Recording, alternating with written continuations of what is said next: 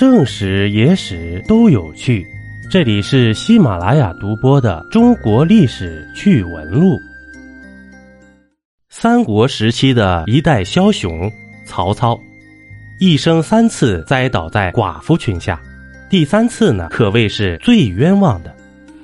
告诉您一个秘密，这曹操呢，喜好寡妇，喜欢人妻，所以啊，他为了女人也栽了不少跟头。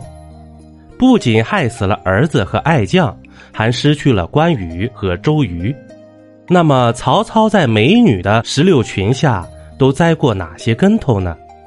曹操啊，被誉为治世之能臣，乱世之奸雄，史书上更是称他为一位传奇的人物。但是呢，他的几个特殊嗜好却也在他的履历上添上了浓墨重彩的一笔。曹操这个人呢？生性多疑，而且非常好色，更是有个喜欢人妻和寡妇的爱好。是英雄是狗熊，拉出来跑两圈吗？这历史证明呢，英雄难过美人关，看见美女甚至会背信弃义的。曹操就是。曹操啊，在美女的石榴裙下确实栽过跟头。在攻打张绣时，张绣原本已经投降了。这曹操呢，还大摆宴席宴请张绣。酒过三巡之后啊，曹操无意间看到了张绣叔叔的遗孀邹氏，顿时呢就起了色心了，居然强占了张绣的婶婶。这张绣得知后啊，非常恼怒，他觉得这是在羞辱我呀。于是张绣突然反水袭击曹营，最终呢。曹操死里逃生，但他的儿子曹昂、侄子曹安民、大将典韦全部战死。只能说呀，曹操被美色冲昏了头脑。但我想他并不后悔。曹操曾和刘备联合攻打吕布，攻城前呢，关羽对曹操说：“等攻下城池以后，我想娶敌方将领秦一路的妻子杜氏。”这曹操啊。为了在关羽面前卖个好，二话没说呀就答应了。也许是关羽对杜夫人期待已久，所以呢，他多次向曹操提起想得到杜夫人的想法，这也触动了曹操多疑的神经啊。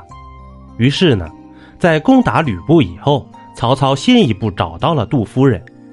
这杜夫人可是貂蝉的原型人物，其美貌可想而知。身为寡妇收割机的曹老板也当即拍板这女的我收了。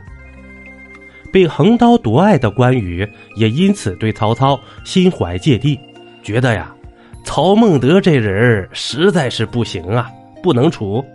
所以呢，之后关羽无论如何也不肯再追随他了。至于第三次呢，曹操也实在是有些冤枉。可也怪不得别人，谁让您好色呢？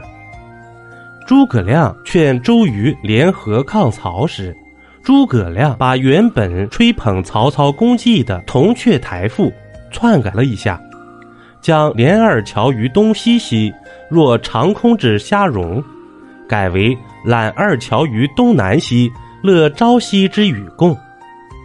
此处一改啊，词意大变。将曹操描绘成了超级老色批，为了二乔就敢发动南下的战争，而小乔呢，正是周瑜的老婆呀，所以心胸狭隘的周瑜勃然大怒，于是呢，加入了抗曹大营，且终身与曹操为敌。这虽然是诸葛亮杜撰的，但是呢，曹操却是背了一口实在的大黑锅呀，不可否认。此事呢，也让曹操因女人而得罪了周瑜。在曹操去世以后啊，他的儿子曹丕也把这个特点发挥到了极致。